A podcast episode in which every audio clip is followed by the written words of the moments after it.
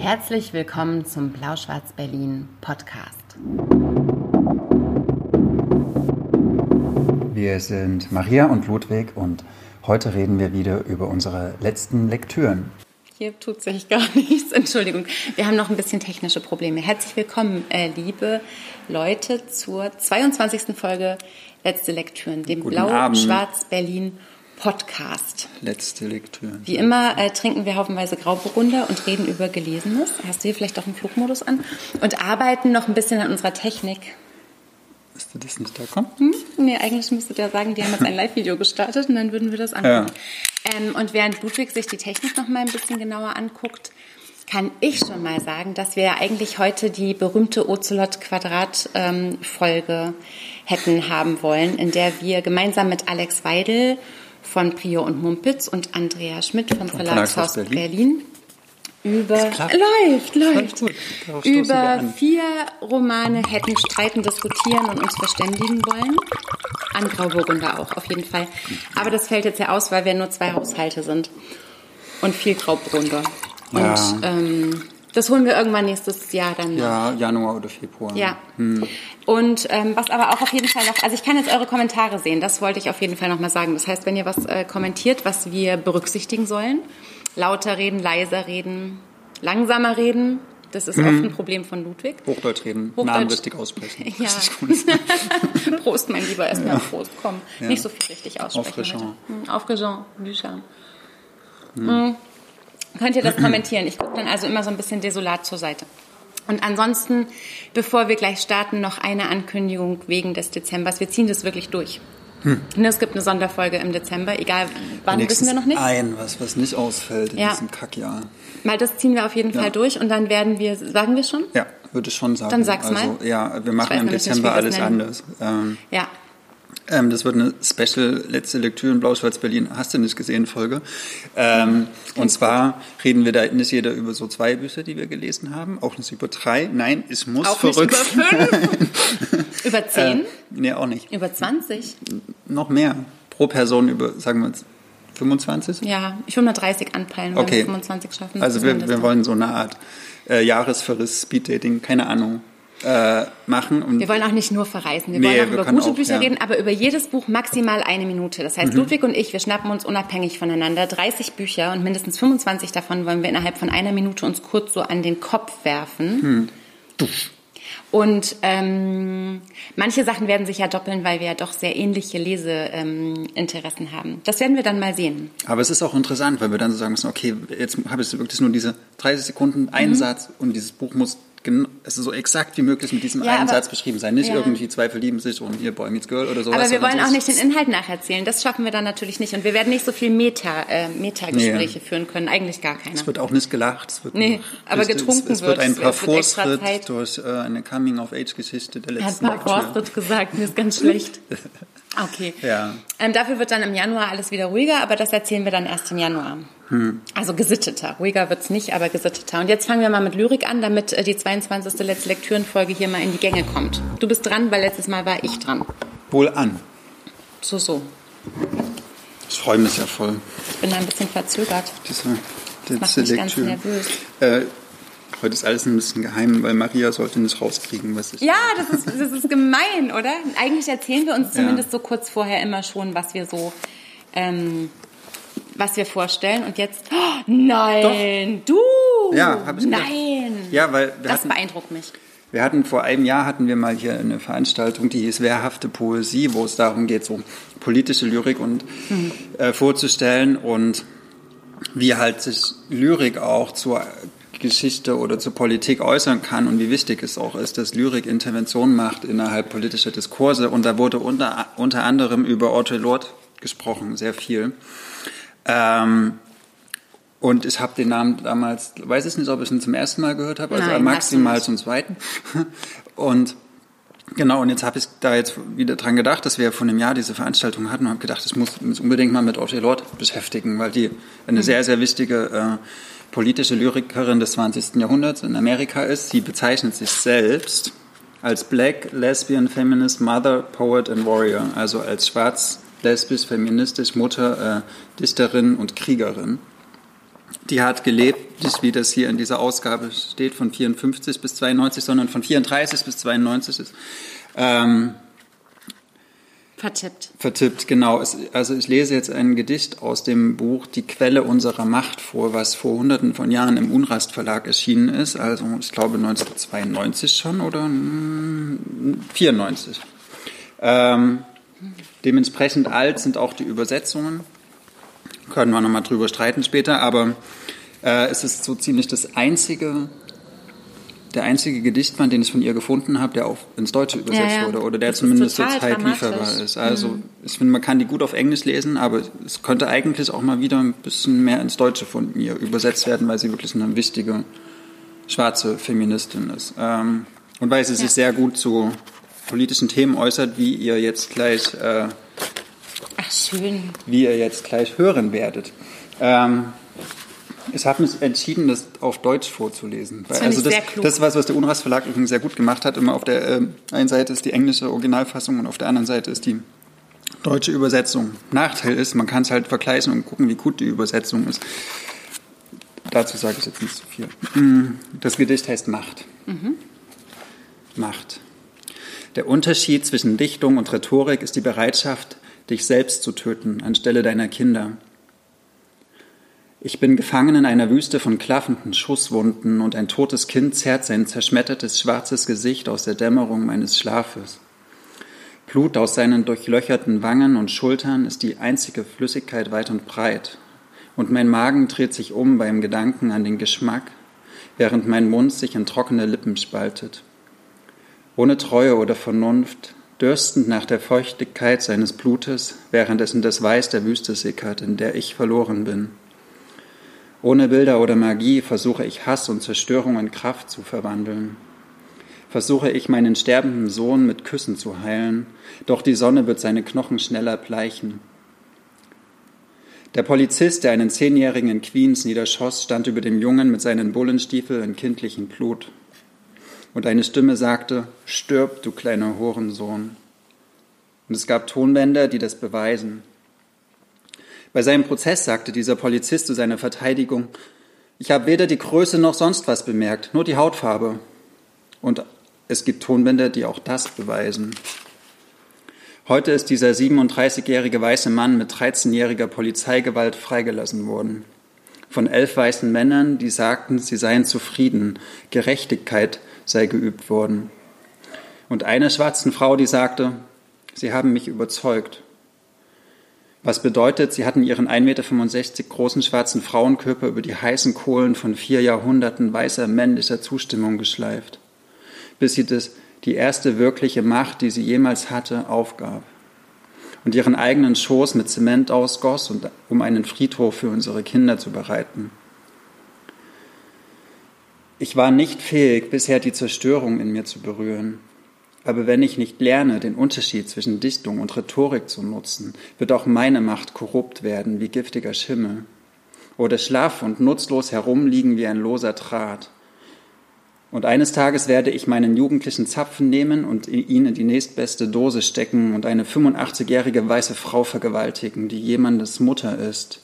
Und während ich sie bewusstlos schlage und ihr Bett abfackle, wird ein griechischer Chor im Dreivierteltakt singen, die Ärmste, Nie hat sie jemanden etwas zuleide getan. Was sind das für Bestien?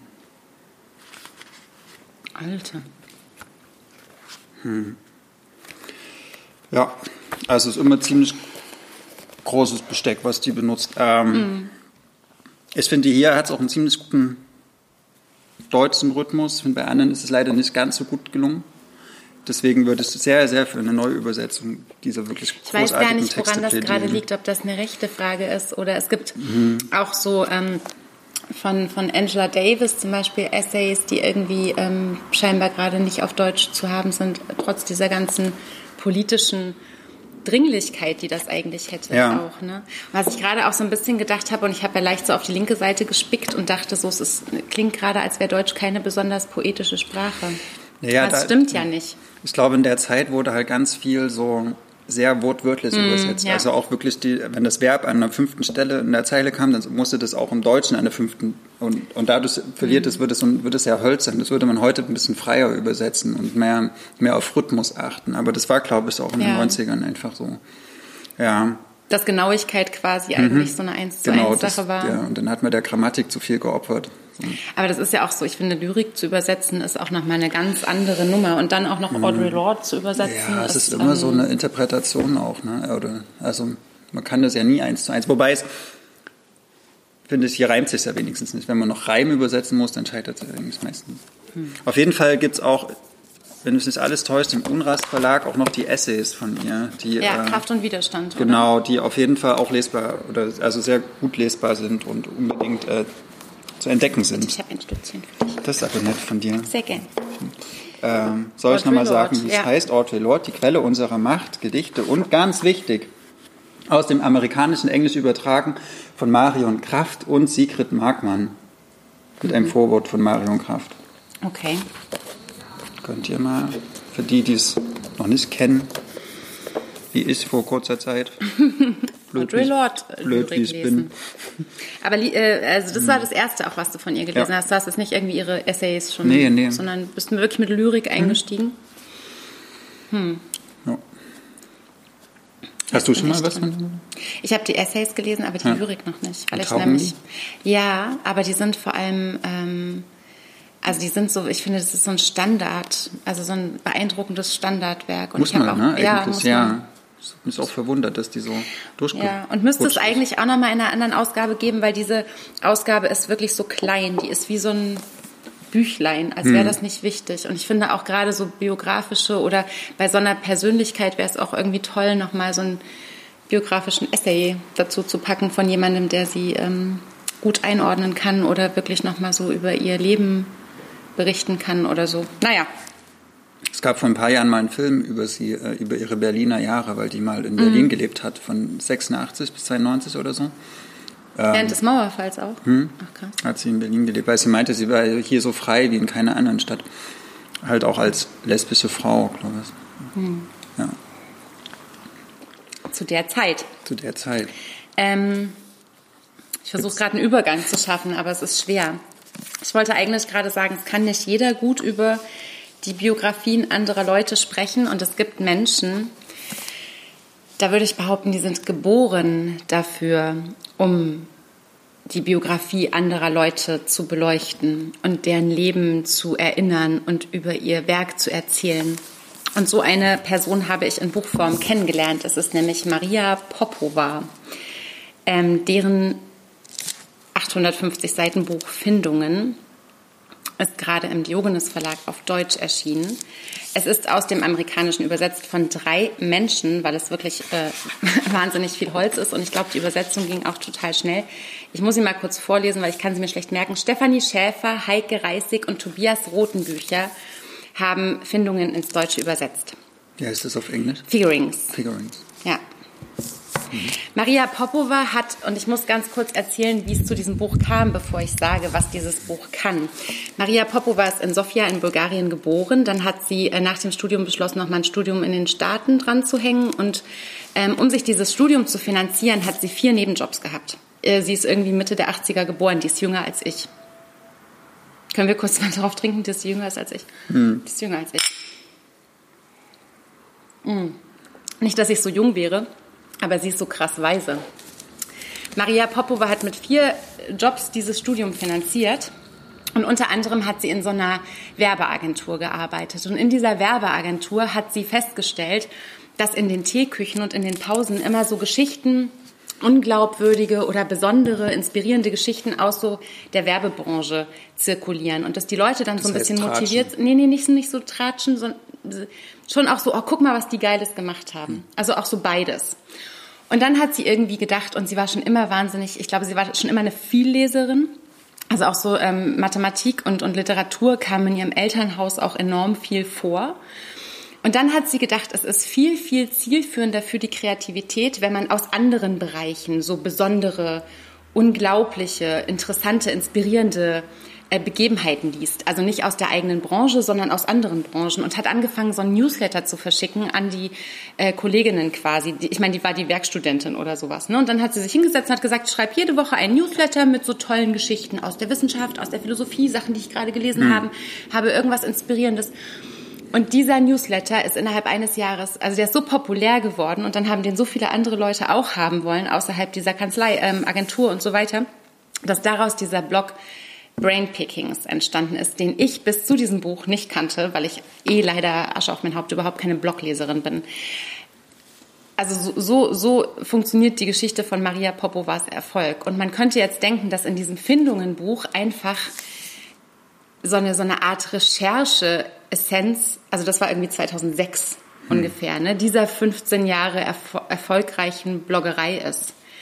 Aber das ist weit gefehlt. Dieses Buch ist glaube ich, eines der inspirierendsten und schönsten und mutmachendsten und auch, ähm, auch anrührendsten, die ich in diesem Jahr gelesen habe. Es ist eindeutig ein erzählendes Sachbuch. Maria Popova beginnt bei Johannes Kepler, beginnt also im ausgehenden 16. Jahrhundert und erzählt über sein Leben. Und ähm, beginnt eben mit ihm und erzählt dann über 400 Jahre von interessanten Persönlichkeiten, Menschen, die sie beeindruckt haben, Menschen aus Kunst, Kultur, Literatur, aus Wissenschaft, ähm, bis äh, in die 1950er Jahre ungefähr, erzählt sie ganz lose, aber wahnsinnig detailreich das Leben von tollen, inspirierenden, bedeutenden Persönlichkeiten nach. Ich suchte die aus. Naja, es kommt gleich. Also ich glaube, das ist ein bisschen schwierig zu erklären, weil schon im Vorwort wird klar, dass ihr Kernpunkt ist, dass irgendwie alles miteinander verbunden ist und alles miteinander in Beziehung steht. Und ganz viele äh, Ver, also Verwebungen existieren auch so zwischen Menschen, zwischen Ideen, zwischen Gedanken. Und das hat natürlich was unglaublich Rührendes, weil es irgendwie so dieses Gefühl vermittelt von, wir sind alle ein großes Ganzes. Und ich habe in diesem Vorwort, ähm, reden wir vielleicht noch drüber, ich habe Tränen geweint. Das ist doch irgendwie auch klar. Nee, also. das ist klar, aber wenn du danach ja, aber du, ja. Ich meine, ohne Kepler gibt es keinen Einstein, meinetwegen. Ja, also, aber darum, es geht, glaube ich, nicht nur darum. Es geht im Prinzip darum, dass sie eine unglaublich belesene hm. Person ist. Das ist kein feministisches Buch, aber die Kernpersönlichkeiten in diesem Buch sind schon weiblich. Sie beginnt zwar mit Kepler, aber ähm, sie geht dann über äh, die Astronomin Mar Mariah, heißt sie nicht Maria, Mariah Mitchell. Das erklärt sie auch, warum sie Mariah heißt. Ähm, die ähm, im, im 18. Jahrhundert völlig ohne Ausrüstung und eigentlich auch ohne, dass es irgendwie ähm, logisch gewesen wäre für ihre Biografie, Kometen erforscht hat, neue Kometen entdeckt hat, als junges Mädchen schon. Sie geht zu der Journalistin Margaret äh, Fuller, die ich gar nicht kannte, den Namen kannte ich, aber ich wusste überhaupt nicht, was sie macht und wer sie ist. Und sie hat zum Beispiel, und sie weiß so viel, das ist so ein Fundus an Wissen. Sie hat zum Beispiel Margaret Fuller die erste ähm, englischsprachige Goethe-Biografie veröffentlicht, weil das natürlich auch alles Personen waren, die unglaublich passionierte Leserinnen waren. Und deswegen ist es so wahnsinnig reichhaltig. Sie hat die erste Goethe-Biografie ähm, auf Englisch veröffentlicht. Sie hat einen, einen quasi feministischen Salon gegründet. Sie hat ein feministisches Grundlagenwerk geschrieben, was äh, hieß äh, The Woman in the 19th Century was quasi eigentlich alles beschrieben hat, was Frauen im 18., also 1800 sowieso im 19. Mhm. Jahrhundert, woran die, wo, womit die es schwer haben, was die beschäftigt, also auch un, ungehörige Fuller. Sachen, ja. genau, Margaret Fuller. Ähm, ist dann, ist dann, und das ist das, was ich mit verwoben meine, ist dann nach Italien gegangen, weil eben Rom, die ewige Stadt und so weiter, und hat da die Liebe ihres Lebens getroffen hm. und hat ein Kind bekommen. Und das weiß alles Maria Popova. Die weiß, noch einen Moment, die weiß, dass ähm, der etwas wirklich simple italienische Mann, in den sie sich verliebt hat, diese hochintellektuelle Frau, die mit Ralph Waldo Emerson einen, einen glühenden hm. Briefwechsel hatte, ähm, die, die, die, die Leute kannte und das, das Who is Who so in ihrem Salon auch zusammengebracht hat. Die hat so einen ganz einfachen italienischen Menschen kennengelernt, sich wahnsinnig in den verliebt, hat ein Kind bekommen.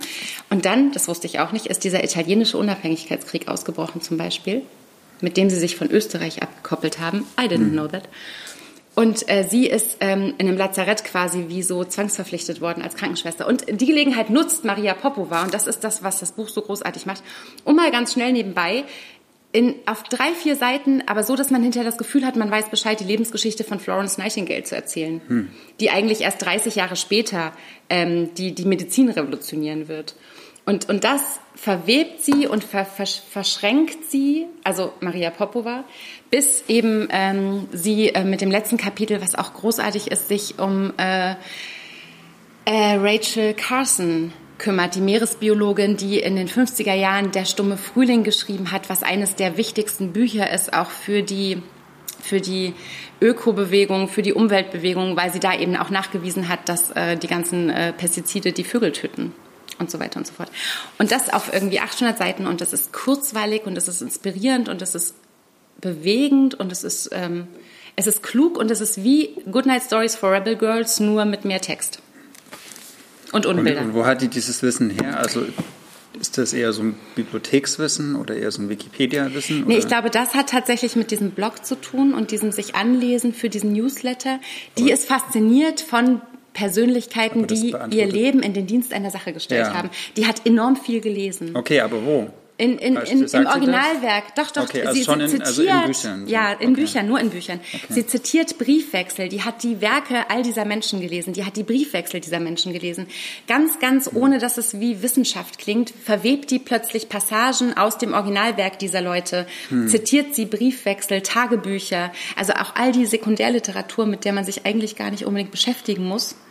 Die hat Maria Popova gelesen und breitet die quasi für uns auf in einer gut erzählerisch launigen, detailreichen, plauderhaften, aber trotzdem nie so ähm, nie so, oh, ich erzähle jetzt bloß mal die unfassbaren äh, mhm. Liebesabenteuer von, sondern immer wahnsinnig tiefgründig. Also es ist einfach eine passionierte Leserin, die einfach wahnsinnig viel über diese Menschen gelesen hat. Die dann auch das Wissen so feiert. Die, die das Wissen so feiert mhm. und die ganz doll diese Begeisterung äh, die ist, die ist, also man darf das in Corona-Zeit nicht sagen, aber der, diese Begeisterung ist ansteckend. Ja, mhm. also sie ist begeistert von diesen Menschen und das ist nicht nur so, dass sie, also sie sagt, es gibt so ein paar Hauptfiguren und der Rest sind so Nebenschauplätze, aber Herman Melville ne? Hm. und Nathaniel Hawthorne, die, hm. die quasi, also der eine war völlig unglücklich verliebt in den anderen und wie die gegenseitig aber auch ihr Werk befeuert haben über Rezensionen und wer wen erwähnt hat und das weiß alles Maria Popova und kann das aber auch belegen und hat so eine große Freude am Staunen und am uns an diesem Staunen teilhaben lassen oder uns mit in dieses Staunen reinzunehmen. Und das fand ich gerade so eine wohltuende und unglaublich gute Lektüre, weil ich finde, das Jahr ist auch so schwierig und so anstrengend und das ist kein guter Witz. und ähm, und irgendwie diese, diese Begeisterung für Menschen und, und das, wozu Ideen, Menschen ihre, in der Lage sind. Und, und, und, und welchen Sinn sie im Leben finden und unter welche Flagge sie quasi ihr Dasein stellen. Das ist so bereichernd gewesen zu lesen. Also wenn ich es nicht besser wüsste, würde ich das Weihnachten wirklich jedem schenken. Aber das kann ich jetzt nicht mehr machen, weil es jetzt jeder von mir erwartet. Aber das ist so ein Geschenk, was wirklich, also es liest sich, ich habe lange gebraucht, es ist viel, viel Text, es ist viel auch Nachdenken darüber. Man hat hinten auch irgendwie noch ein 25-seitiges äh, Register, man, man hat wahnsinnig viele bi biografische Angaben. Hm. Ähm, aber immer so kleine Kapitel. Aber es sind immer, es sind 30 ja. Kapitel circa. Es ist gut in, in, in, in Einheiten unterteilt. Hm. Ähm, ich finde, dass man ein bisschen langsam lesen muss, damit man nicht diese ganzen besonderen Persönlichkeiten und sie springen zwischen Europa und ähm, Amerika auch, auch total fluffig hin und her, springt dann auch mal ins Heute, setzt es mit Feministinnen heute in Verbindung, plötzlich völlig aus dem Blauen raus. Und man muss schon sehr aufmerksam lesen und deswegen darf man das nicht irgendwie zu schnell tun und verheizen, sonst wird es so ein Informationsklumpen. Aber wenn man sich Zeit nimmt, ähm, dann ist das wirklich, finde ich, die, das ist die Speisekammer für Inspirationen in diesem Jahr. Das wird der Blurb für die zweite Auflage. Ja, gerne. Viel Spaß. Diogenes kannst du haben. Ich habe hier in diesem Podcast noch nie ein Diogenes-Buch besprochen. Ist mir aufgefallen. Mhm. Und es passt auch überhaupt nicht in diesen Verlag. Das muss ich mal ganz ehrlich sagen, weil es ist einerseits ein erzählendes Sachbuch, das haben mhm. wir jetzt noch nicht so viele. Das ist eigentlich ein Belletristikverlag. Belletristikverlag. Ja. Und ich habe auch ein bisschen, ehrlich gesagt, das große Bedürfnis, dass das ganz viele Leute lesen und dachte, mit Verlaub und ohne ketzerisch zu klingen, aber hätte das Hanse in seinem Spitzenprogramm irgendwo im, im erzählenden Sachbuch, dann wäre das jetzt schon längst auf der Bestsellerliste. Und ich kann, ich kann euch nur wirklich ans Herz legen, Maria Popova zu lesen. Findungen im Diogenes Verlag. Noch einmal kurz die drei Übersetzerinnen. Bitte, das ist Heike ja. Reisig, Stefanie Schäfer und Tobias Rotenbücher. Und Popova, das muss ich noch ganz kurz als Abschluss sagen, die hat so eine ehrfürchtige, fast ein bisschen ehrwürdige Art natürlich auch über dieses viele Lesen, über ihre Menschen zu erzählen, von denen sie eben erzählen will. Besser als arrogant. Ne? Es ist überhaupt nicht arrogant. Es ist ganz, ganz liebevoll und warmherzig und ein bisschen hat es manchmal so, dass ich das Gefühl hatte, wie schön, dass sie das so ernst nimmt. Und man merkt ja an, wie ernst sie das Thema nimmt. Jeder einzelnen Persönlichkeit, über die sie spricht. Und das, äh, das, das schlägt sich auch in der Sprache nieder. Und zwar in jedem Kapitel, also völlig egal, von wem es übersetzt wurde. Ähm, das ist auch übersetzungstechnisch eine sehr, sehr runde Sache dafür, dass die Übersetzung ja relativ schnell kam, weil das Buch ist, glaube ich, erst auch auf dem englischen Markt ganz frisch. Findungen von Maria Popowach. Das ist eines meiner neuen Lieblingsbücher. Kann ich so sagen. Willst du es jetzt auch mal lesen? Ja, sehr gern. Ne? Ähm, weil ich finde, dass es dass, also so, dass Menschen so, sich so Wissen anhäufen und auch Lust haben, in die Vergangenheit zu gucken, Beziehungen herzustellen mhm. und vielleicht auch mal jenseits so super populäre Themen zu gucken, sowas wie zum Beispiel Meeresbiologie oder Astrono Astrologie. Nomi, Nomi. genau. Ähm, und da zu gucken, wie sind die Biografien, was ist da so entstanden und auch, es mal eine Zeit lang im, vielleicht in diesem Neon-Magazin oder so ein bisschen als unnützes Wissen mhm. irgendwie so, so populär war. Ja. Äh, aber das gibt ja auch ein, also es ist vielleicht gar nicht, man kann es vielleicht nicht jeden Tag benutzen, dieses Wissen, aber es ist irgendwie schön, sich so auszukennen und man kann daraus vielleicht auch ganz viele Dinge für seine Gegenwart ziehen, weil man halt so, so einen reichen Kosmos hat, der nicht halt auf dem Smartphone ist, wo man irgendwie auf Wikipedia ja sofort alles hm. äh, sich äh, an, angucken kann, sondern es ist halt in deinem, in deinem, in deinem Gedächtnis und da entstehen nochmal ganz andere Funken und sowas. Ja. Ne? Und das finde ich. Ähm, und trotzdem ist sie sich nicht schade genug, also diesen, diesen Brainpickings-Blog, den gibt es auch auf jedem Social-Media-Kanal. Äh, man kann den Newsletter abonnieren. Mhm. Also man kann dann auch darüber hinaus irgendwie noch, also man merkt, dass sie so beides kann. Sie ist auch so eine gute Vermittlerin zwischen 900 Seiten Wälzern und, und eben dieser, dieser, ja. dieser schnellen Nummer, weil sie es eben kann und weil sie sich nicht irgendwas rausgezogen hat, was sie dann eben mal repostet, sondern weil sie wirklich elends tief in dieser Materie drin steckt. Das ist so mhm. ähm, wahnsinnig beeindruckend. Ja, ich finde, es muss es auch nicht ausschließen, nur weil sich jemand gut in Büchern auskennt, muss er nicht deswegen schlecht in Social Media sein. Ne? Sarah sagt, dass es das schon Anfang letzten Jahres auf mhm. Englisch gab. Ich finde trotzdem, ich habe ehrlich gesagt, ähm, äh, viele, viele Bücher auf Englisch, äh, die länger draußen äh, sind, die noch nicht übersetzt äh, waren. Und ich finde, das ist also gerade, also ich weiß nicht, wie man so als äh, deutscher Verlag übersetzt, aber man will ja dann auch im Lektorat schon wirklich prüfen, dass das alles seine Richtigkeit hat. Da würde ich mich nicht so schnell dran trauen. Also ein Jahr ist nicht lange. Ein Jahr ist nicht lange. Also selbst mhm. wenn, also sind es jetzt fast zwei, aber für so ein Ding und auch im Englischen ist es natürlich völlig an mir vorbeigegangen, weil ich so einen Mammutteil niemals auf Englisch lesen würde. Ne? Oh, Entschuldigung, es Bitte. war voll und ganz unaufmerksam. Ja, aber ähm, äh, Findungen. Ja, klingt kostet sehr. übrigens nur 28. Ich habe vorhin behauptet, es kostet 32, es kostet bloß 28 Euro. Weißt das du, woran mich das ein bisschen erinnert, als du jetzt davon äh, erzählt nee, hast. bin ich aber sehr gespannt, was ähm, du Es hat es ein bisschen an Kompass erinnert von Matthias Enar, ja, der ja auch so 200, 300 Jahre Kulturgeschichte zwischen Orient und Okzident mhm. erzählt und wo es auch das Gefühl hatte, der Typ ist eine eigene Bibliothek. Mhm. Also weil der auch so aus Briefen zitiert, weil der aus Tagebucheinträgen zitiert und äh, also auch Dokumente so nutzt, die man, die eigentlich in keinem Buchladen mehr liegen. So.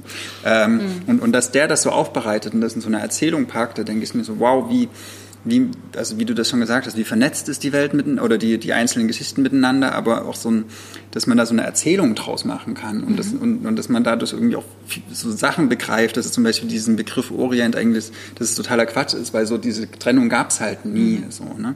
Äh, weißt du, was ich auch finde, was man daran noch, noch gut so merkt, ist, dass ja. es wirklich also sie erzählt auch im Nachwort zum Beispiel von diesem Babel des Geistes, in dem sie so wandert und manchmal gar nicht weiß, in welcher Kammer sie welche äh, Sachen so so findet und dass es so eine Dringlichkeit hat. Ich, sowas funktioniert nicht als Auftragsarbeit. Sowas kannst du nicht ähm, verlegen wollen. Besessen. Da musst du auch ein bisschen besessen sein und da musst du auch ein bisschen Genie in dir haben. Und das hat diese Maria Popova enorm. Jetzt bin ich total ja, gespannt, weil Ludwig will mir nicht erzählen, was er für Bücher heute äh, das, äh, bespricht. Das Fiese ist da bei sowas, wenn du sowas liest, merkst du auch, was du alles nicht kennst. Ne? Ja, aber ich habe, weißt du, das Schlimmste ist, mhm. weißt du, was das Allerschlimmste ist? Zum Beispiel erzählt sie über ähm, Elizabeth Barrett Browning, Browning Barrett, äh, helft mir ganz kurz, ich hatte zu viel ähm, Grauburgunder, die ein, ein Versepos, bam, geschrieben hat namens Aurora Lee, was quasi eine, eine, eine vorfeministische Künstlerinnenvision ist von einer Frau im äh, 19. Jahrhundert, die für die Kunst und so weiter und so fort. Und es ist nicht lieferbar. Es ist auf Deutsch zumindest nicht lieferbar und es ist hochdramatisch. Aurora Lee, wenn ihr das zu Hause habt, dann ähm, lest es. Ich wollte gerade sagen, leid's mir, aber lieber nicht. Was ist denn in deinem Beutel? Das ist so gemein. Ich habe einen schönen okay. Beutel, ich war letzte Woche beim Verbrecher und ich habe einen Verbrecherverlag-Beutel. Ja, das ist voll schön, das ist eigentlich mal ein bisschen Farbe in deinem, in deinem schwarzen Rot, Den finde ich toll. Ja, Liebe Verbrecher, danke. Hast du jetzt ein Verbrecherbuch? Mhm. Wäre aber fair. Nein! Ja. Ach, wie lustig! Das wärst du nicht drauf Da wäre ich nie drauf gekommen, weil ich mich ja immer frage, wann du, naja. Was? Wann du mal nachfragst, wann ich äh, das äh, ähm, Eis lese. Die Essays. Kann ich mich über. Ach, hier, äh, Eiskaffee Europa. Sag ich doch. Ines, Ines Marci. Marci? Marci. Okay, super. Jetzt, jetzt wird es ein bisschen tricky. Weil äh, Maria hat mir ein Buch geschenkt zum Geburtstag. Schon lange her. Ich ähm, nicht mehr herzlichen Glückwunsch nachträglich sagen. Schon eine Weile Jahre her. her. so lange kann es noch nicht her sein, mhm. weil das ist erst letztes Jahr erschienen, aber sie hat es mir dieses Jahr zum Geburtstag geschenkt, aber es ist trotzdem schon ein bisschen her. Ich glaube, du hast mir das geschenkt, weil ja. ich mich für russische Literatur interessiere. Weil 100 Punkte. Und weil du ähm, dich für schöne Bücher interessierst. Genau. Ähm, zum Beispiel so Bulgakov, Meister Margarita fand ich großartig oder Gaito Kastanov, der ja noch so, so russisch-französisch ist, aber fand ich auch mega gut. Ähm, mhm. Dostoevsky natürlich, also so, aber ja, Bulgakov finde ich schon echt krass gut. Ähm, und Jetzt gibt es hier von Olga Forsch, ist letztes Jahr in der anderen Bibliothek erschienen, russisches Narrenschiff, was, ähm, Gott, wo fange ich denn jetzt an zu erzählen, was halt auch russische Literatur aus den 20er Jahren des letzten Jahrhunderts ist. Olga Forsch, wo fange ich an? Ich muss es, was ist das für eine Nation zum Beispiel? Genau. Was ist das bitte für ein hübsches Buch? Ja, vielleicht fangen wir bei der Gestaltung an. Also es ist die andere Bibliothek für die von euch, die noch nie ein Buch aus der anderen Bibliothek in der Hand hatten. Ich mache mal meine, ist, meine Küse für dich. Ähm, das ist sozusagen das, das oh, Beste und, und, und Schönste, was man an Buchgestaltung so machen kann. So, also die, die Papierwahl, der Satz, die, die Bindung, das ist alles äh, richtig, richtig hohe Herstellungskunst. Ist auch entsprechend teuer, aber ich finde, also man, man merkt halt, dass man was einen extrem edlen Gegenstand in der Hand hat. So. Mhm. Äh, das ist wirklich krass gut. Das ist auch ein Unterschied, der, glaube ich, selbst Leuten auffällt, die sonst gar nicht so viel mhm. äh, mit Buchherstellung und sowas zu tun haben. Ja. Ähm, also schon mal Punkt für dich, Danke. dass du aus dem Verlag ähm, mir ein Geschenk rausgesucht hast. Bist mir teuer und ähm, wertvoll. Band auch, 421. Auch thematisch ja? äh, spannend, weil es halt um, um Russland, die Literaturgeschichte Russlands in den 20er Jahren geht. Also das ist nicht nur, es kommt nicht nur aus dieser Zeit, sondern es behandelt auch diese Zeit. Ähm, Olga Forsch, ganz kurz, ist, ich will gar nicht so viel zu der sagen, 1873 geboren, 1961 gestorben. Es war eine russische Schriftstellerin. Das war eine Russin? Ja, genau. Äh, Kommunistin, hat auch immer, ja, ähm, also war eigentlich nie so eine Dissidentin. Sie hat sich auch in, in der Stalinzeit dann immer so ein bisschen bedeckt gehalten, hat eher so Kinderbücher geschrieben und sowas. Also sie, sie hatte mhm. nie so krasse Probleme wie andere äh, russische SchriftstellerInnen. Genau, und sie hat von 1919 bis 1922 in dem Haus der Künste in, Mos äh, in St. Petersburg gelebt. Es war so eine von Maxim Gorki damals mhm. initiierte, äh, wie so eine Art Kommune. Ein großes, prächtiges Haus, wie so eine Villa. Und da haben halt alle oder sehr viele SchriftstellerInnen, LiteratInnen, SchauspielerInnen und sowas gelebt. Also es ist nicht nur so, dass die sich abends mal dort getroffen haben, sondern die haben dort gewohnt, mhm. mehrere mhm. Jahre. Und dann hatte jedes so sein Zimmer und dann gab es immer so Salons, dann gab es Aufführungen. Und gleichzeitig gab es aber ja 90... Kreative WG. Ja, aber so in groß, also richtig krass. Und es waren auch irgendwie alle da. Also so Anna Achmatova war da okay. und ähm, ja, Maxim Gorki, äh, Alex Block, irgendwie, das ist... Ähm, ja, eigentlich alle, die zu der Zeit irgendwie Rang und Namen hatten, sind in diesem Hausverkehr, zumindest in, in St. Petersburg, was schon auch so ein kulturelles Zentrum des Ostens war. Hm, ich kann da jetzt ganz, ganz viel erzählen dazu, aber ich versuche mich mal kurz zu fassen. Ähm, es gab nämlich 1917, wie ihr wisst, die Oktoberrevolution und dann wurde das zaristische Russland wurde gestürzt und dann kamen halt die, die Sowjets. Es wurde, es wurde sagen, es sollte wie so ein neues Gesellschaftssystem aufgebaut werden und am Anfang wurde das auch noch sehr verhandelt. Also da kam also ja auch verschiedene Unterströmungen genau. gab, ne? und so verschiedene Ja, also Treffen. so Gorki gegen Stalin und sowas mhm. und, und Lenin gegen Stalin. Ähm. Und Lenin gegen Trotzki. Ja, und gab es auch noch. Und es wurde auch so natürlich auch verhandelt, wie sollte denn jetzt eigentlich die Literatur dieser neuen Gesellschaft sein. Okay. Ne, und dann gab es hier zum Beispiel äh, hier Majakowski. Mhm ähm, der halt so, so ganz futuristisch war. Dann gab es die Symbolisten und sowas. Dann gab es so hm. verschiedene Strömungen. Es war ja eh so eine explosive genau. Entstehungszeit von ganz vielen. Und gleichzeitig aber auch schon diese sowjetische Repression. Also man musste auf jeden Fall in irgendwie in einer Art und Weise schreiben, dass man dem Staat gefällt oder dass man dieses Menschenbild unterstützt. Ja. Also man durfte zum Beispiel, wenn man so zaristrisch oder so 19. Jahrhundertmäßig geschrieben hat, ne? also so eher so, so, alte, alte Traditionen aufleben, zu viel Natur oder sowas, dann, mhm. dann hatte man sich schon so, dann hat man sich verdächtig gemacht. Ne? Also man musste auf jeden Fall entweder unterm Radar schreiben, dann, hat, dann wurde man nicht gelesen, dann wurde man nicht gedruckt, dann war man verboten, kam ins Gefängnis, wurde erschossen, das ist alles passiert. Oder man hat halt so geschrieben, dass es systemkonform war. Und, und Anfang der 20er Jahre ähm, kristallisiert sich da so ein bisschen raus, wie problematisch eigentlich die, das Schreiben in dieser Zeit war. Mhm. Und was es auch vor allen Dingen so für, für verschiedene, wie du schon gesagt hast, so Strömungen gab. Und in diesem Setting von diesem Haus spielt halt. Wie, wie Akademie der Künste? Nee, wie hieß das? Ähm, das Haus der Künste. Haus der Künste. Ähm, in St. Petersburg. Genau. Äh, es spielt halt dieser, es ist eine, so eine Art, die sagen das nicht, also die sagen, es wäre keine, aber ist wie so eine Art Schlüsselroman.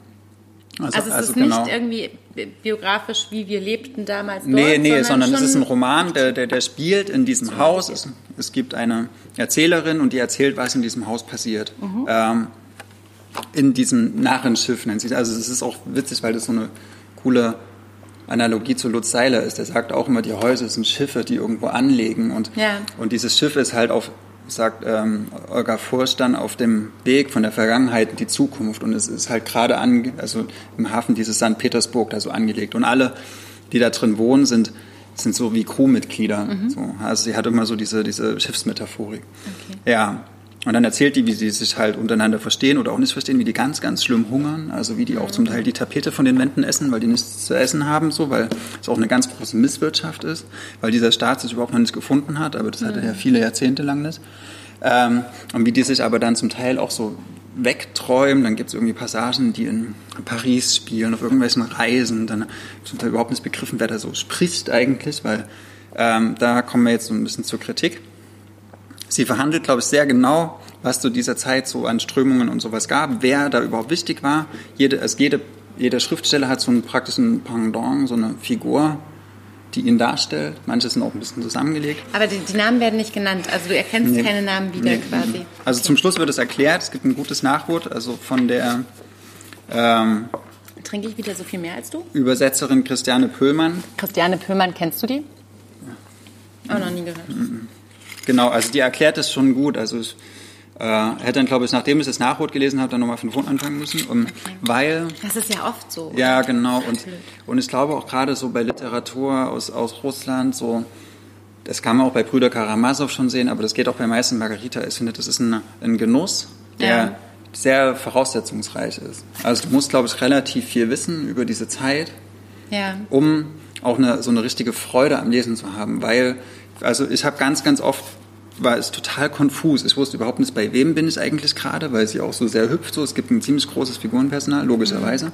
Ähm, und dann wusste ich auch nicht, in welcher Zeit sie eigentlich gerade erzählt und was Wenn eigentlich. Wenn das dann so ein russisches Namens. Ja, und was ähm, eigentlich jetzt gerade sein Problem ist mit diesem Theater oder mit, dieser, mit diesen Texten oder mhm. mit dem und dem Kommissariat für die und die Schriftungskammer, was weiß ich. So, das ist, sind so das ist besser gewesen, genau. es wäre ein Vorwort ge gewesen und kein Nachwort. Ich finde das immer ja, so na, dann trägt das ja wieder so, oder dann ist es wie so eine Art Framing der, der, ja. der Lektüreerwartung. Also ich ja, mache das eigentlich verstehe. bewusst, dass ich schon erstmal den, den Originaltext lese, bevor ich hm. ähm, mir so das, das Sekundärwissen dazu hole. Aber äh, ich war ehrlich gesagt froh, dass der, der, der Primärtext jetzt doch nur 200 Seiten hat.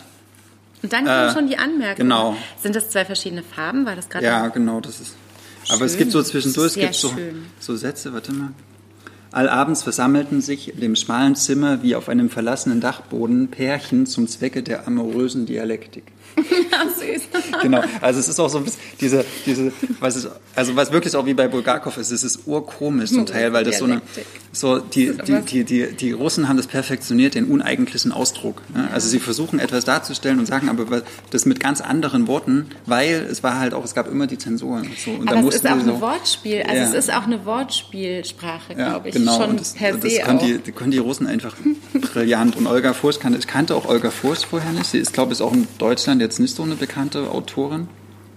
Ähm, aber das, das war schon spannend. Aber ich würde ja, das, das ich würde, glaube ich, niemanden, der jetzt anfangen will mit russischer Literatur, würde ich ihm, glaube ich, nicht das empfehlen, weil mhm. das ist eher advanced. Aber das ist ja so andere Bibliotheks. Ähm, Meistens, ne? Schon auch fort, fortgeschrittenen ja. äh, Liga, finde ich. Ja. Und man will ein bisschen sich auch abarbeiten und sowas. Habe ich das innen drin gefilmt? Eigentlich, ja. ja. aber ja. eigentlich äh, widme ich keine Bücher innen drin, weil ich immer davon ausgehe, vielleicht findest du es blöd und willst ja. es weiter verschenken. Jetzt kannst du es nicht mehr weiter verschenken. Nee, nee, das ist jetzt auf ewig mein. Christiane Pöhlmann.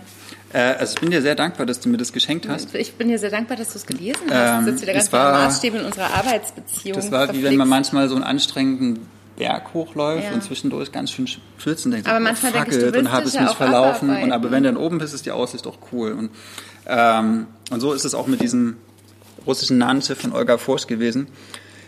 Aber für Leute, die ein bisschen fit sind schon in russischer Literatur, ich zähle mich nur so mittel dazu. Aber, aber ich zähle dich halt doch Literaturpalast zum Beispiel, deswegen. dem könnte es, glaube ich, ganz gut gefallen, falls er es noch ja. nicht gelesen hat. Wie heißt der? Äh, ähm, Literaturpalast mit den schönen Schuhen. Ja. Äh, genau, also da ist es auf jeden Fall, würde ich sogar sagen, ein ganz, ganz wichtiger Schlüsseltext in dieser ganzen russischen Literaturgeschichte. Mhm. Okay, wir wollen nicht so viel überziehen. Darf ich dich abbürgen, auch wenn du doch du warst ja, fertig, doch, ne? Doch das? Ja. Schön. Ich habe nämlich noch die äh, Zugvögel von äh, ja. Charlotte McConaughey ja, gelesen, die ich sehr schön fand. Aber was ich jetzt bespreche, ist ähm, die Vögel. Auf Sebastian Gugolz. Tori, auf, oh ja, auf Sebastian mhm. Gugolz. Sebastian. Ich mhm. glaube nicht, dass der Instagram-Story, oder? Um, ähm, weiß ich nicht, weiß ich nicht. Manchmal überrascht er mich. Der überrascht mich ganz oft. Das stimmt überhaupt nicht. Der überrascht mich wahnsinnig oft. Zumindest jedes Mal mit seinem Vorsatzpapier guckt. Jedes Mal, ganz kurze Explosion, wenn Sebastian Gogolz herkommt und uns die meistens ja zwei neuen Bücher im Frühling und zwei neuen Bücher im Herbst zeigt, die er gemacht hat, gucke ich als erstes, welches Vorsatzpapier das hat, weil es immer so ganz krasse Farbkombinationen hat. Und weil man zugeben muss, dass die Gestaltung der Bücher meistens Mirko Oh, Meckel oder Merkel? Meckel. Du wirst es dir nie merken. Mirko Merkel, natürlich. Merkel's Mirko Merkel ähm, übernimmt. Sebastian Gogolz, der mit seinem Verlag nur Neu- und Wiederentdeckungen in meist neuer oder mindestens überarbeiteter Übersetzung aus dem nord- und osteuropäischen Raum macht, hat ein zweites Buch unseres Lieblingsnorwegers, nein, unseres eines unserer lieben Norwegers. Zumindest von den Toten ist er unser Liebster. Von den Toten ist ja. es unser Liebster. Äh, Torje Vesos ähm, veröffentlicht. Und zwar wieder in der großartigen Übersetzung von einem unserer liebsten lebenden Übersetzer, Hinrich, Hinrich Schmidt-Henkel. Ja.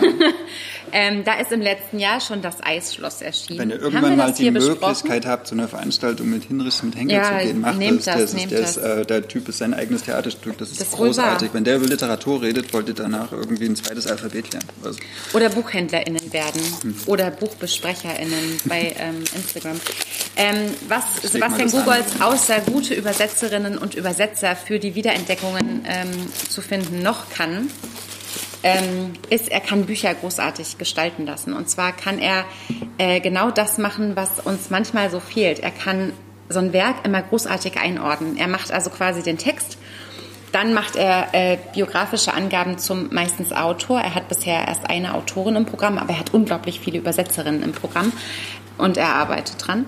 Und dann hat er auch immer noch ein wahnsinnig gutes Nachwort. In diesem Fall hat es Judith Herrmann geschrieben die Judith Herrmann. Die Judith Herrmann von Sommerhaus später Judith Herrmann.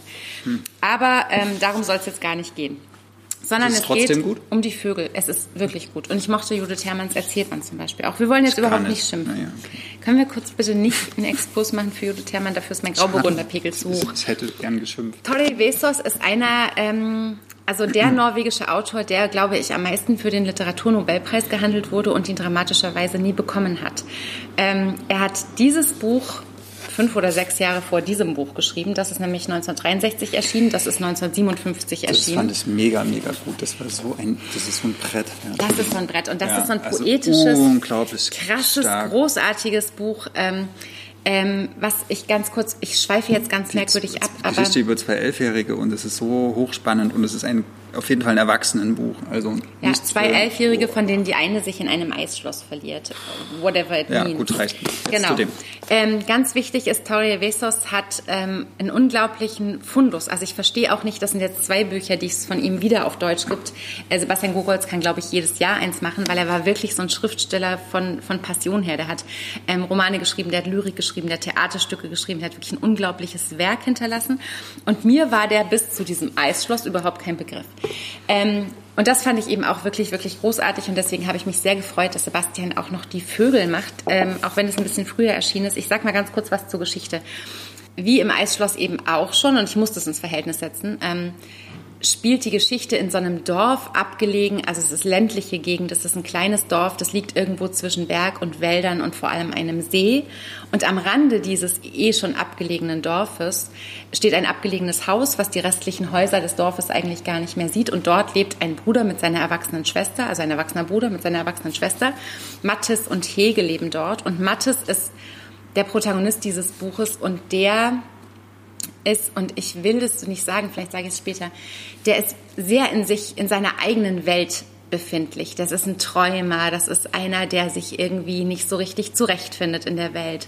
Mattes ist jemand, ähm, der die Dinge tut, wenn er sie benennt oder der sie, der sie benennt, weil er denkt, er tut sie gerade. Es ist jemand, der sehr, sehr unmittelbar lebt. Mattes würde ohne Hege überhaupt nicht zurechtkommen. Hege sorgt mit so Näharbeiten dafür, dass die beiden, die sind so um die 40, also Ende 30, um die 40. Mattes beobachtet mit großer Sorge, dass Hege langsam so eine graue Strähne in ihrem Haar bekommt und, und ähm, Hege kümmert sich eben mit so Näharbeiten darum, dass die beiden nicht verhungern und schickt Mattes immer auch wieder mal ins Dorf, um sich irgendwo als Erntehelfer zu verdingen. Und immer ist der verträumte Mattes der, der viel zu langsam ist, der dann in der Mittagspause verschlafen hat. Wenn die anderen schon wieder Rüben verziehen sind, wacht er gerade erst auf und denkt, er holt die eh nicht mehr ein, weil er holt sie auch wirklich nicht mehr ein.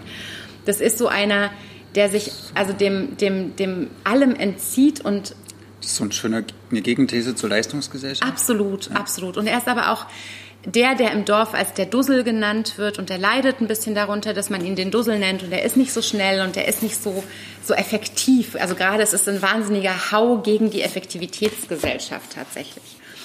Und ähm, eines Tages, und das sind die titelgebenden Vögel, Mathis hat unglaublich Angst vor Gewitter zum Beispiel auch. Also Gewitter macht ihm richtig, richtig Panik. Das ist ja so kindlich. Aber es macht mir auch Panik, wenn hm. ich lese, wie Mathis Panik vor Gewitter hat, dann denke ich plötzlich auch, Gewitter ist furchtbar. Ähm, das ist das, was Torre Vestos nämlich schafft mit seinem Erzählen. So wie er mich hat auch glauben lassen, dass eine Elfjährige in einem Eisschloss verschwindet, so lässt er mich auch wieder glauben. Wie der Naturbeschreibungen. Wie der Naturbeschreibungen macht. Dass das dieser so Mathis, stark. wenn er, wenn er im Blitz draußen ist, dann das, dann fühle ich die Panik quasi, bevor sie ausgesprochen hat. Plötzlich, mitten in der Nacht, hört Mattes so ein, so ein, so ein, so ein Kreischen oder so ein, so ein Vogel zwitschern, zwitschern nicht, mhm. irgend so ein Schreien über dem Haus. Und er merkt plötzlich, nein, die Schnepfen, die ihren Balzflug eigentlich immer den gleichen Weg lang ähm, fliegen, haben plötzlich ihre Richtung geändert und fliegen jetzt über das Haus. Und das bedeutet was. Also Mathis ist total sicher, das bedeutet was. Und er weckt Hege äh, auf und erzählt ihr das und sie versteht es gar nicht und er kann überhaupt nicht verstehen, dass sie nicht erkennt, was das für ein Zeichen ist. Und äh, tatsächlich ändert sich was in derer beiden Leben. Es kommt ein Fremder ins Dorf und was dann passiert, müsst ihr euch selber erlesen. Auf jeden Fall ist das eine. Ja, damit. Ja, schon, oder? ja, voll. voll. Unbedingt. Ja, ja. Ich also ich habe wenig Lektüre gehabt, die mich so entschleunigt, die mich so zwingt, auch zurückzugucken und, und langsamer zu lesen und auch nochmal ähm, Sätze zu genießen. Ähm, die beiden Geschwister saßen auf der Eingangstreppe des einfachen Häuschens, in dem sie allein wohnten. Es war ein guter, warmer Juliabend und die alten Holzwände atmeten den Tag in der Sonne aus. Das macht Torre Besos. Mm. Und in Die Vögel, finde ich, macht er es äh, nicht schlechter, obwohl es das erstere Werk ist, als in ähm, Das Eisschloss. Wenn, also das, das ist ja wirklich total da hatte ähm, Sebastian Gugolz auch einen super schönen, sehr, sehr von uns gegönnten Erfolg gehabt. Und wer das mochte, der wird auch von Die Vögel total begeistert sein. Weil das, was in das Eisschloss quasi das Gefangensein in diesem, in diesem eisigen Wasserfall ist, aus dem äh, die eine Elfjährige scheinbar nicht rauskommen kann, das ist in Die Vögel das, das eigene Sein und das eigene Denken und das eigene nicht aus seiner Haut können und aus seinen Gedanken können. Und das ist nicht minder beeindruckend und bedrückend und ähm, wieder auch einfach unglaublich toll zu lesen. Torre Vessos, in, Hinrich Schmidt-Henkel hat in ähm, Interviews wohl gesagt, dass er jeden, jeden, jedes Werkzeug aus seinem und hoffentlich hört er das nicht, aber ich glaube, 30-jährigen Übersetzer Werkzeugkasten gebraucht hat, um dieses Buch zu übersetzen. Und ich finde, Judith Herrmann hat ein wirklich großartiges, sehr liebevolles, sehr weises Nachwort geschrieben. Also die hat dieses Buch nochmal erklärt, bitte, hör auf zu zwinkern. Die hat äh, ihren Blick auf Vessos nochmal erklärt. Die hat nochmal auch ähm, den Übersetzer sehr gelobt. Die hat ist nochmal. Also nein, überhaupt nicht. Also es würde jetzt Judith Herrmann ist als die große norwegische Literaturerklärerin. Ich glaube, aber, aber vielleicht unterschätze ich sie da Vorteile, erneut. die du hast.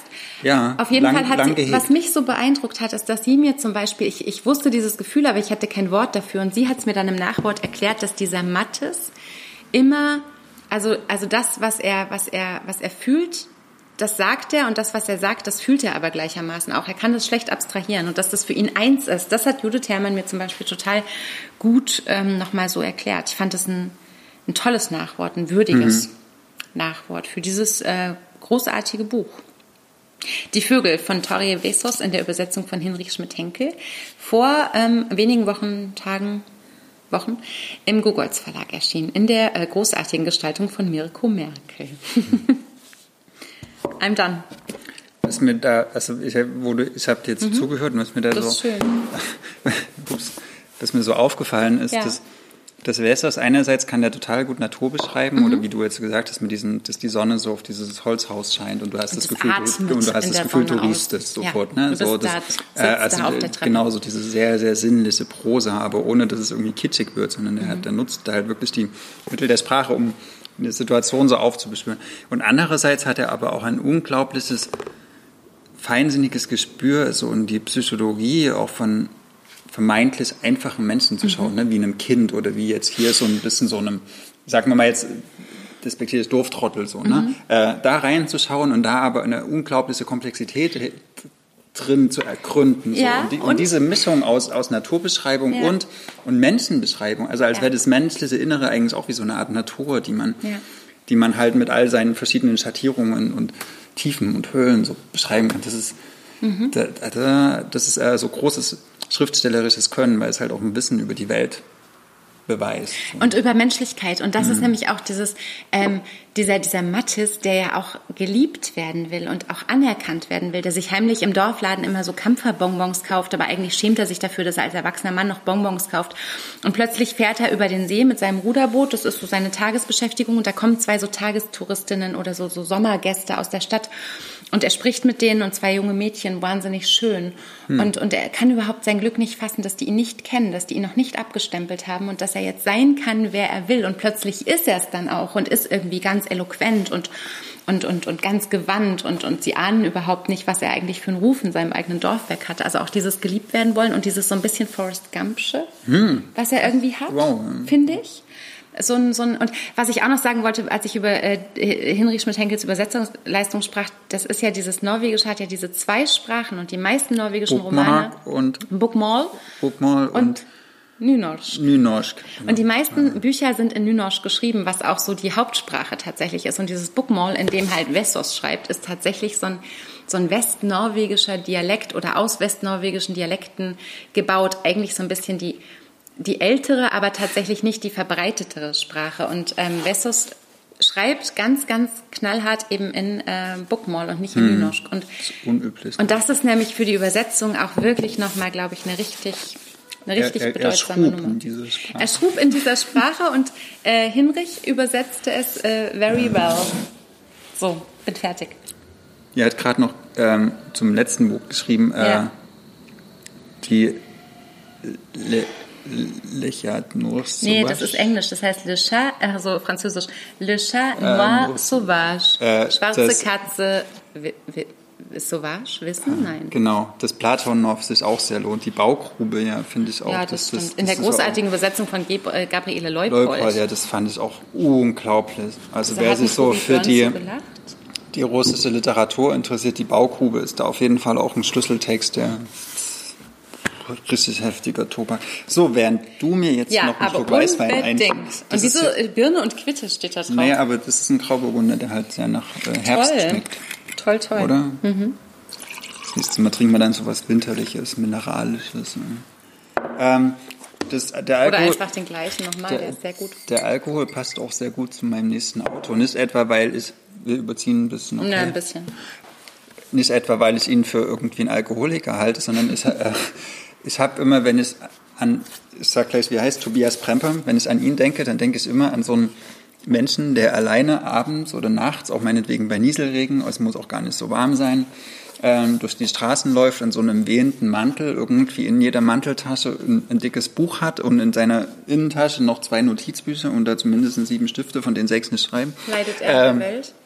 Genau. Es ist so ein, ein unfassbar schönes an, an, an der Welt leiden und sich selbst auch in diesem Leiden inszenieren als Schriftsteller. So, ne? Ach, ich mag will, Menschen, die ihren genau, Job ernst nehmen. Ja, es, ist, oh, es, es kann irgendwie nur alleine sein und die, und die Menschen, die die, die sind so weit weg und die nerven mich, aber ich finde es auch ganz schlimm, alleine zu sein. Eigentlich habe ich nur Sehnsucht und will geliebt werden. So. Mhm. Äh, und das, diese, diese Art Bild, was ich jetzt so skizziert habe, hat Tobias Premper meiner Meinung nach zu einer Art Kunstform erhoben, die natürlich auch wahnsinnig lustig ist irgendwie, aber äh, auch nur, ich glaube, an manchen Tagen findet, teilt er diese Meinung und findet es auch selber lustig. An aber anderen Tagen findet will er, er will, gern ernst will, will er auch gerne ernst genommen ne? werden in diesem Weltschmerz. So. Ja. Und, äh, und ich fühle das ja, auch. Und, und unsere heutige Zeit ist, glaube ich, nicht so sehr für diesen melancholischen Dichtertypus gemacht, sondern es geht halt eher um so Selbstoptimierung und, und total aware sein mit sich selbst. Und er ver verachtet das, glaube ich, so relativ deutlich. So er sagt so, nee, ich bin Misanthrop, ich finde andere scheiße und äh, das darf ich auch. Äh, genau, und ich habe schon viel von denen gelesen. Von äh, ja, ich finde aber, das, das trifft es gar nicht. Guck mal, hier, warte. Äh, hier ist übrigens noch eine Postkarte. Oh ja. Ich lese erst mal, was da drauf steht. Guck hier. Der oh, sieht, eigentlich, sieht ja gar nicht der aus sieht eigentlich so ein, aus wie so ein Prenzlauer Berg. Nee, ich will das lieber nicht Bild. sehen, genau. Äh, ich habe schon viel von dem gelesen, zum Beispiel erst einmal für immer. Die, alle seine Bücher erscheinen bei Steidel. Oder Mississippi Orangen genau. Eis Blues. Ähm, also erst einmal für immer ist ein Roman über jemanden, der sich, glaube ich, vorhat umzubringen oder das. Aber da fehlt doch noch das mit den Bäumen, oder? Genau. Und Mississippi Orangen Ice Blues waren so Erzählungen. Und ähm, jetzt habe ich gelesen, aber nur dieses eine Mal. Das sind so wie Tagebuchnotizen und es ist ein zweiter Teil. Das ist mir aber erst ganz zum Schluss aufgefallen, äh, weil das ist eigentlich der zweite Teil zu, das ist eigentlich alles was ähm, 2012 im Steidel Verlag erschienen ist. Da hast du hier noch ähm, nicht mal gearbeitet. Und, genau, und, und das setzt halt so ein mit ähm, 18. Notizbuch. Okay. So, und ich habe so gedacht, naja, 18. Notizbuch, das ist halt jemand, der so irgendwie Schwarze Modest Ja, so literarische Konzeptkunst irgendwie, ne? Und es muss halt jetzt beim 18. Buch anfangen, aus irgendwelchen Gründen. Ich habe überhaupt nicht daran gedacht, dass davor schon 17 andere auch schon mal irgendwo erschienen sind. Das ist auch gar nicht so schlimm. Sind da wirklich 17 erschienen? Wie viele sind da drin? Bis welches Notizbuch? Na, hier ist es äh, 18 bis 34 oder so. Ja, sowas. dann könnte das hinhauen. Genau. Das ist ja dramatisch. Ja, äh, und er schreibt halt jetzt immer so Kapitelüberschriften, Notizbuch 18, 19, 20, äh, bis zum 34. Und auch immer mit einem 18 ist aber von 2010, das genau. ist ja ewig her. Mhm. Genau, es setzt 2010 ein und hört äh, 2017 auf. Mhm. So. Und es sind immer so relativ kurze Abschnitte und wo er so auch ganz unterschiedliche Themen aufgreift. Also es hat keine, keine Handlung im er eigentlichen Sinn. Es, es ist eigentlich ein Schriftsteller, geht durch die Stadt. Es hat so was sehr Flanierendes und dabei denkt er aber an ganz verschiedene Sachen. Zum Beispiel listet er immer auf, wer alles gestorben ist.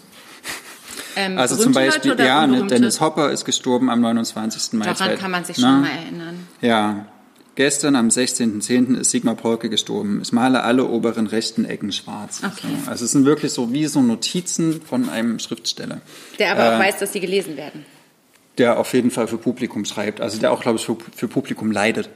Also der sich selbst auch immer mit so einer kleinen Kamera von hinten sieht und guckt, ob sein Mantel auch jetzt im richtigen Winkel flattert. So, das, ähm, ich sage das ein bisschen zynisch, aber ich finde es auch schön, weil das auch so eine Art Selbststilisierung ist, so was, was, wenn man sich selbst so als Schriftsteller zu so einer Kunstfigur erhebt. Und er geht da halt in diese misanthropische Richtung, was ich sehr, ja. sehr angenehm empfinde im Antagonismus auch zu so einer ja, zu dieser Selbstoptimierungsschiene. Weil dir das genau. Misanthropische auch liegt eigentlich? Weil mir das... Äh, Ketzerische Frage?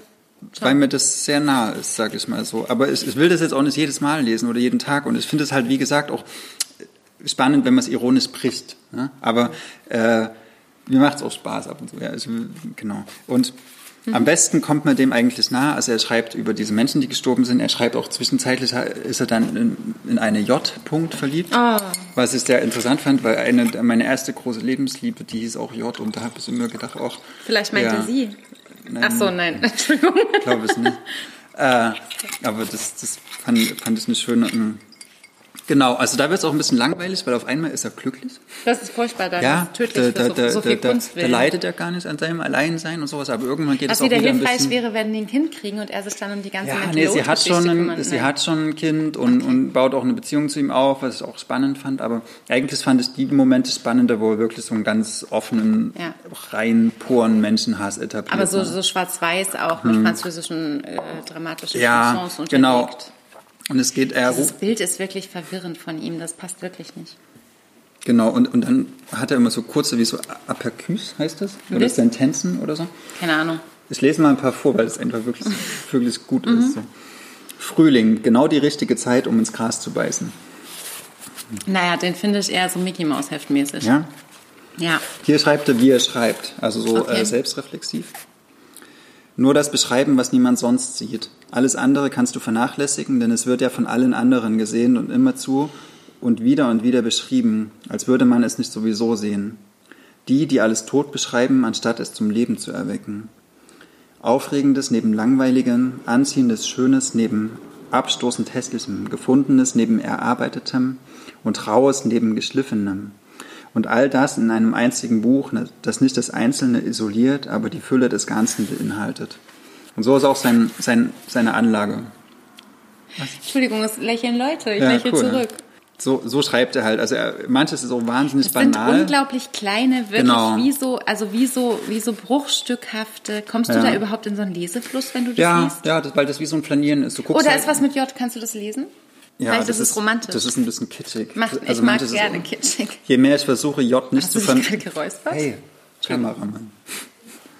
Je mehr ich versuche, J nicht zu vermissen, desto mehr vermisse ich sie. We are not two, we are one, the Kings. Das ist kitschig. Das naja. ist super kitschig. Ach, nee, bitte. Ja, Aber zwei, zwei Absätze später, ja. super gut. jemanden zulächeln und wenn er das Lächeln nicht erwidert, ihm eine kleine hm. Taschenaxt von hinten zwischen die Schulterblätter werfen. Also schon alleine für das Wort Taschenaxt. Ja, Taschenaxt, schon, ist, Taschenaxt äh, genau. Auch, ja, und so. Also das, wenn du Wie viele Seiten sind das insgesamt? Ah, nicht viele, irgendwie 200, bisschen über. Wenn du durch eine Stadt läufst, ne, dann gibt es ganz viele hässliche Häuser, ein paar interessante und ein paar wunderschöne. Und genauso ist dieses Buch. Okay. Du, du flanierst so sehr, sehr schön durch und, und entdeckst so. Und er hat Aber so es sieht auch schön aus, ne? Steidel ja, Steidel halt. halt, ja. Warte. Steidel halt. Unsere Bibliothek halt Steidel halt.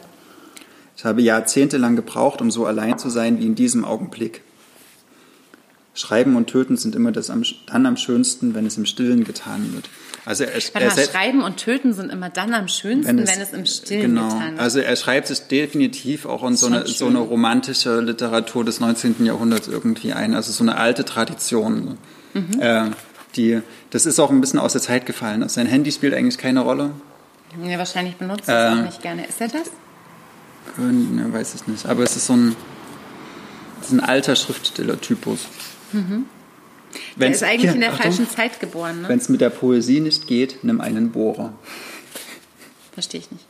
Hm, es geht auch immer viel um Suizid. Also es geht so. sehr, sehr viel um Suizid. Ach so, äh, ja, ich kann mir auch vorstellen, ich esse mein Brot mit Tränen. Ja, manches ist auch ein bisschen. Aber das ist nicht seins. Das habe ich schon mal gelesen. Wer nie sein Brot mit Tränen aß, mhm. das ist ein, ist ein genau, ich glaube es. Sehr, sehr gutes, sehr wichtiges Zitat. Sage ich meinen Kindern auch immer.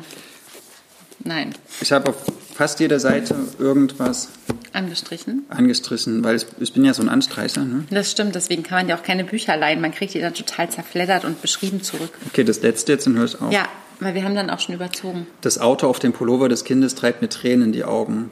Nicht immer habe ich das alles an, nicht mir habe ich das alles angetan, sondern dir und dem Kind. Ja, schon gut. Schon gut. Vielleicht eine schmale Zielgruppe, aber heute vor 60 Jahren ist Charlie Parker gestorben. Wodka kaufen. Das ist wichtig. Ja. Aber vielleicht auch ehrlich gesagt, ähm, wäre nicht Twitter sein Medium? Hm. Das ist alles, ja, das ist Twitter vor Twitter. Aber Twitter und hat ihn noch nicht erkannt, ne? Ich weiß und er gar hat nicht, Twitter noch nicht ich erkannt. weiß nicht, ob er Kennst du, wenn du, wenn du weißt, dass die eigentlich zusammengehören und die sich eigentlich lieben Ja, müssten und dann haben sie sich aber ich nicht mal so ein kennengelernt? Abendessen. Genau. Und dann kannst du mal sagen, so beide guck mal. Tobias, ich habe hier meinen Twitter-Account, der hat deinen Namen. Willst du nicht das Passwort haben? Ich glaube, das könnte eine richtig gute Nummer werden, weil wenn ich mir diese Twitter, äh, diese, diese wirklich, das, das, da gibt ja auch poetische ähm, äh, Versuche, die man da gut machen kann. Und dann hätte er vielleicht auch mal ein bisschen mehr Leute, aber es ist ein wirklich schönes Buch, können wir das nochmal kurz zeigen, als es bei Steidel lesen. Also Steidel macht sowieso, die drucken ja selber. Was ich noch so abschließend sagen Ja. würde, ich finde, das ist ein Buch, was ganz gut zu dieser Zeit passt, weil wir so gezwungen sind, auch eigentlich, das, das, wir wir müssen uns gerade viel mit uns selbst beschäftigen. Das Einzige, was wir gerade machen können, ist so spazieren gehen irgendwie. Und das ist so eine Art, äh, wie so ein Begleiter für so Spaziergänge. Und wir müssen nicht immer so physisch sein, dass man wirklich rausgeht, Ja. aber es ist manchmal auch so, man kann auch mit diesem mit Buch Kopf so spazieren gegangen? in- zu Hause auf dem Sofa spazieren gehen. Also das, das würde ich vielleicht nicht im Hochsommer lesen, das passt nicht, das ist kein Hochsommerbuch, das ist eher so ein Novemberbuch. Aber dafür, Mhm. Perfekt. dafür ist es echt gut. Ähm, Tobias Premper, aber nur dieses eine Mal. Der Steidl. Titel ist blöd. Ja, aber dafür ist die Aber Gestaltung, die Gestaltung toll. ist toll. Ja. Lieber einen Mhm. blöden Titel auf einem gut gestalteten Buch als andersrum. Oder? ja. Okay. Wir melden un- uns, ähm, also wir werden jetzt, warte mal, was haben wir jetzt kurz? Jetzt haben wir ah, stimmt, wir wollten noch einen Termin fürs nächste Mal. Haben wir noch nicht geschafft. vercheckt. Wir werden den veröffentlichen, sobald wir ihn wissen, für das ähm, Best of 2020, Best und Worst of 2020. Ähm, 30 plus 30 Bücherbattle äh, trotz Liebe Spezial. Ja. Und dann melden wir uns, wenn wir wissen, wann das ist. Und dann könnt ihr wieder zu den letzten Lektüren Folge 23 einschalten. Vielen Dank fürs Zuschauen. Ja, danke, dass ihr Habt einen schönen. Abend. Auf Wiederhören. Bis bald. Tschüss. Das war der Podcast zu unseren letzten Lektüren.